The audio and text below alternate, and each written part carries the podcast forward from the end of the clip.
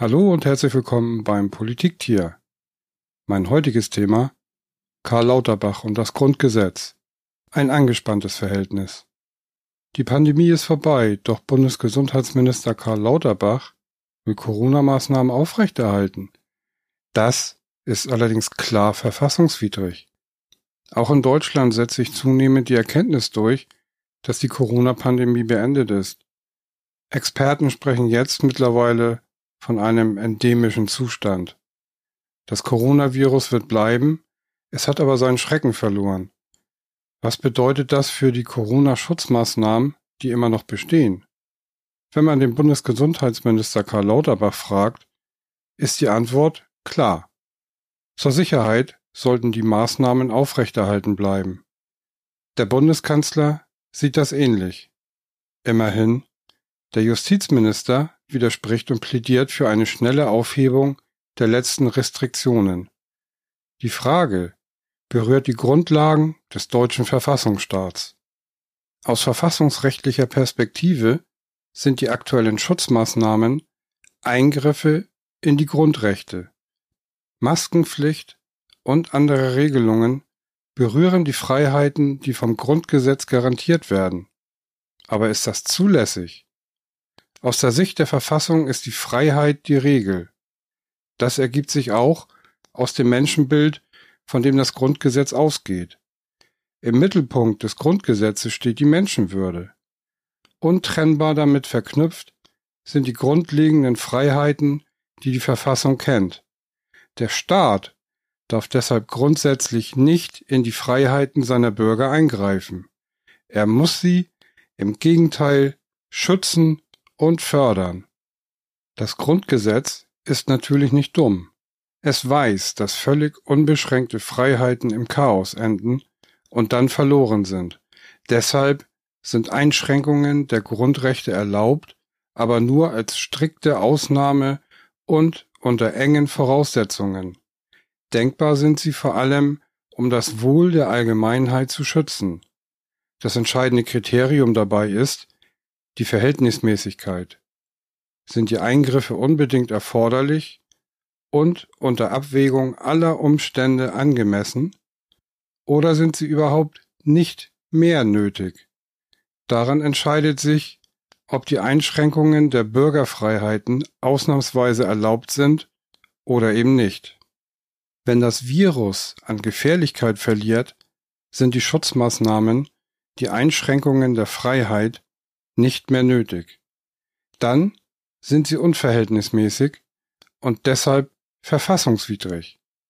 Corona-Schutzmaßnahmen, die nicht mehr unbedingt erforderlich sind, muss der Staat sofort aufheben. Jede Verzögerung verletzt das Grundgesetz.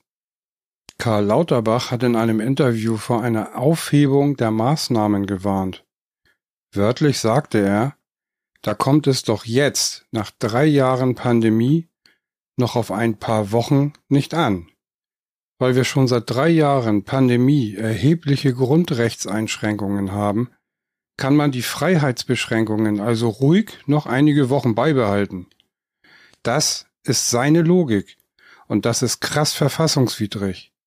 Damit zeigt er, dass ihm die Verfassung völlig fremd und letztlich egal ist. Er denkt tatsächlich, dass er seine Corona-Politik nicht am Grundgesetz ausrichten muss. Für einen ranghohen Vertreter des Staates ist das ein Skandal. Deutschland ist ein Verfassungsstaat. Daran wird in Sonntagsreden immer wieder in salbungsvollem Ton erinnert. Ein Verfassungsstaat ist aber kein Thema für Reden, sondern eine harte Regel für die tägliche Politik. Was heißt das? Jedes staatliche Handeln muss in einem Verfassungsstaat den Forderungen des Grundgesetzes entsprechen. Die demokratisch legitimierte Politik hat selbstverständlich Gestaltungsspielräume und Entscheidungskompetenzen. Mit anderen Worten, sie hat die Macht. Vom Volk gewählte Politiker dürfen, ja sollen Entscheidungen treffen, und sie mit staatlichen Machtmitteln durchsetzen. Es gibt aber eine Grenze, die dabei nicht überschritten werden darf. die Verfassung. Die Verfassung definiert die Grundwerte der Gesellschaft und legt die grundlegenden Regeln der Politik fest. Diese Grenzen darf die Politik nie überschreiten. Das ist der zivilisatorische Fortschritt gegenüber dem reinen Machtstaat, in dem nur die politische und militärische Macht zählt. Im Verfassungsstaat des Grundgesetzes ist die Politik durch das Recht gezähmt. Jedenfalls ist das die Theorie und die Verfassungsrechtlage.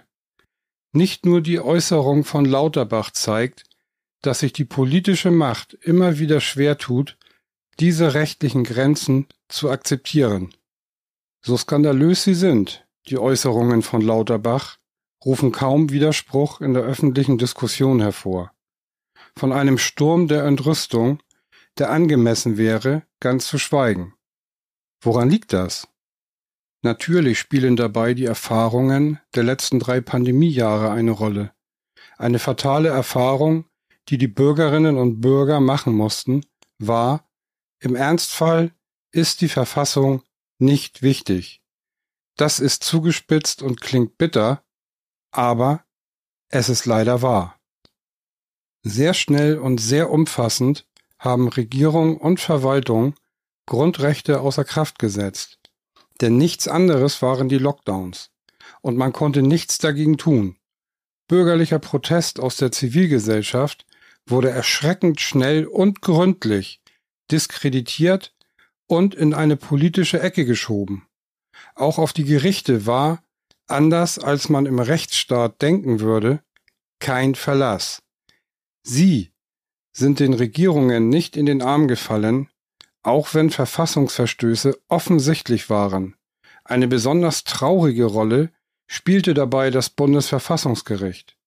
Vom Hüter der Verfassung war wenig zu sehen, als es darauf ankam. Diese Erfahrungen haben Folgen.